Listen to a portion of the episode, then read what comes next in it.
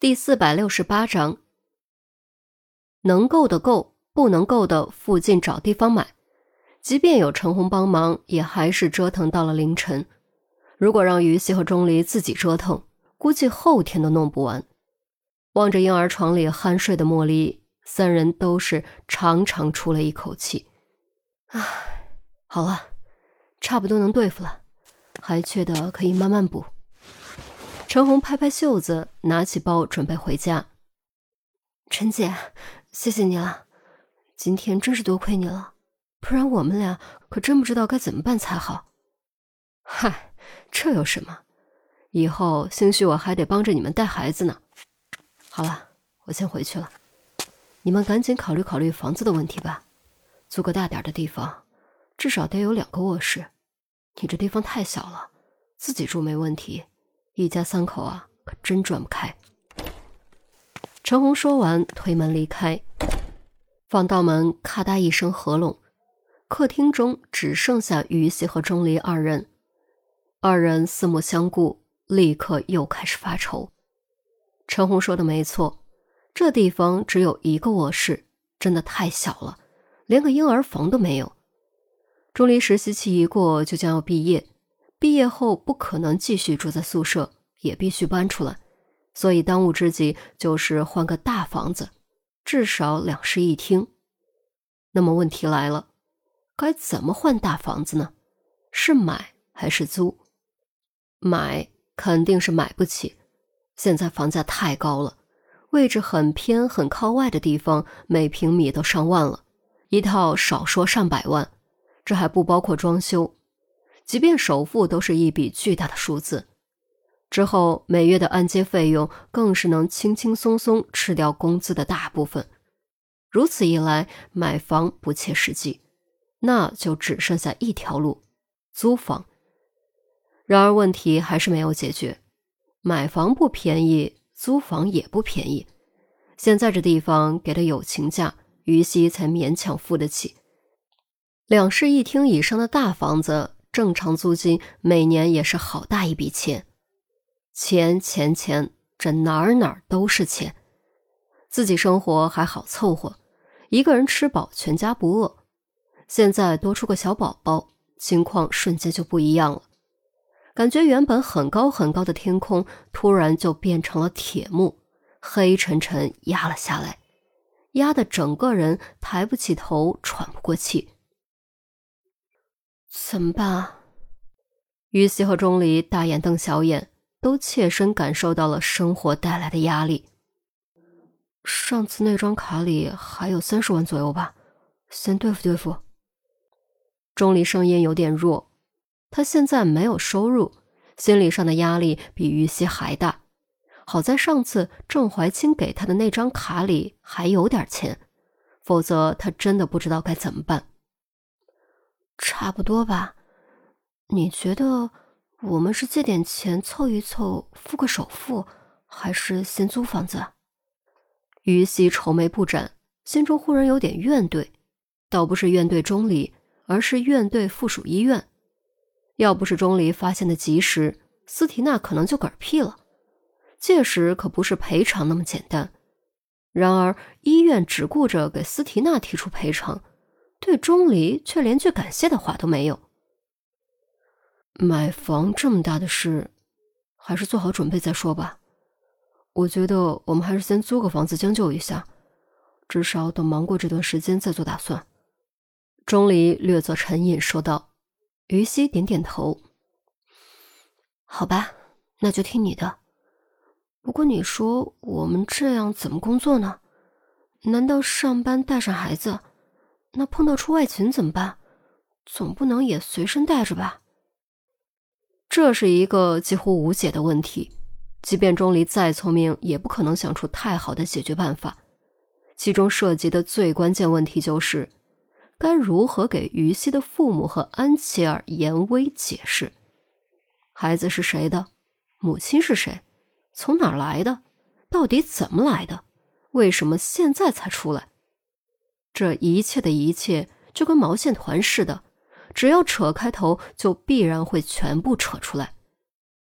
当然，其中还有一个更重要的问题：那就是眼下的事情牵扯太深，直接关乎极光之剑行动，于公于私都必须保密。那也就意味着绝对不能承认孩子的母亲是严心爱。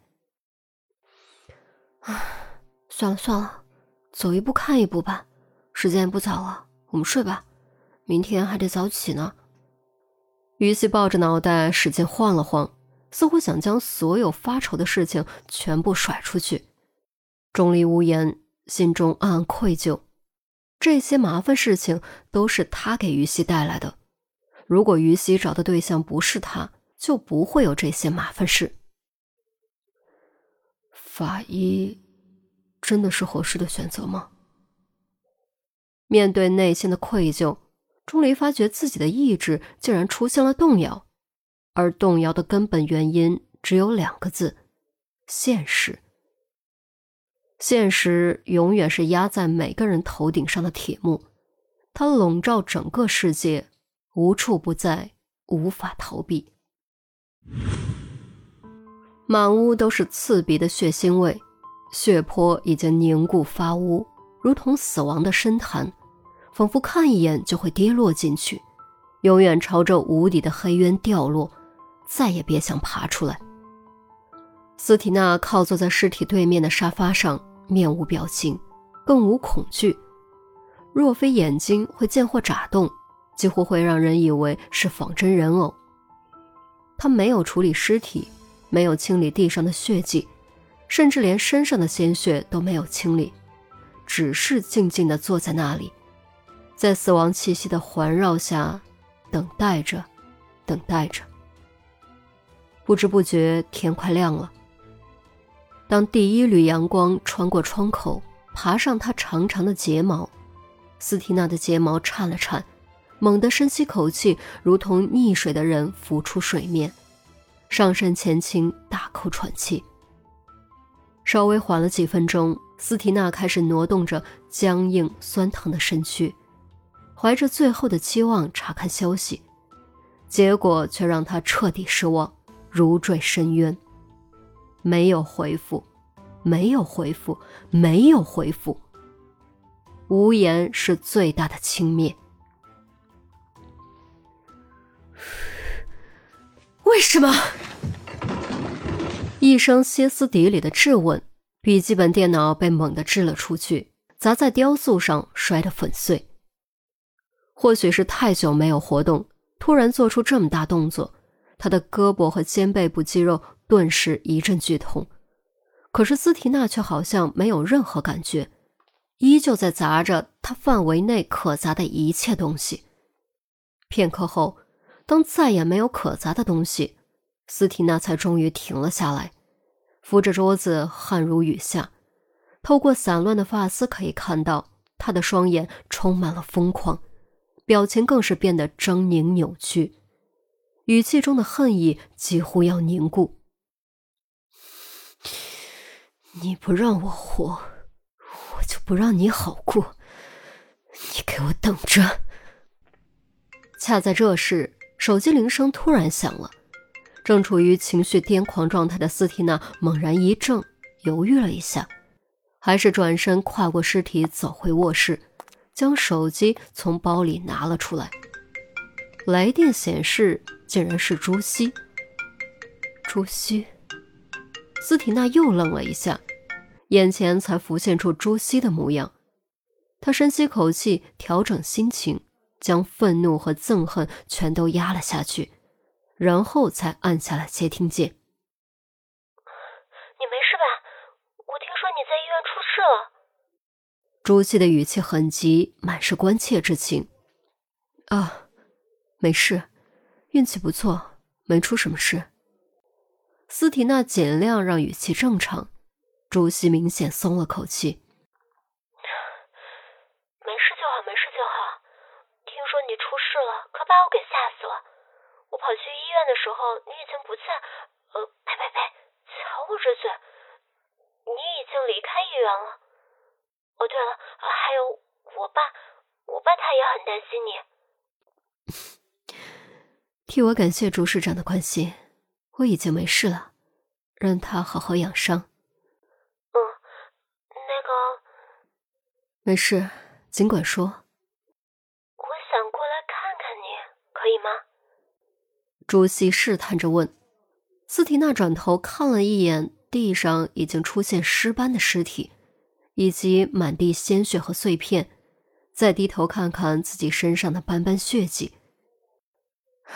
家里有点乱，我们在外面见吧。好啊，好啊，嗯，在哪里？朱熹惊喜雀跃。你就在上次我送你回家的位置等我吧，我换身衣服就过去。哦，对了。你不用出来太早，一个小时之后再出来吧。嗯，好，那我们到时候见，拜。朱熹显得很开心。嗯，拜。斯提娜说完，挂断电话，笑容瞬间消失，手机捏得咯咯作响，眼中更是寒光闪烁。突然，他又重新笑了出来。只不过这次的笑容显得特别阴冷，如吐信的蛇。丫头，你一定会给我带来好运的，这是你的命运。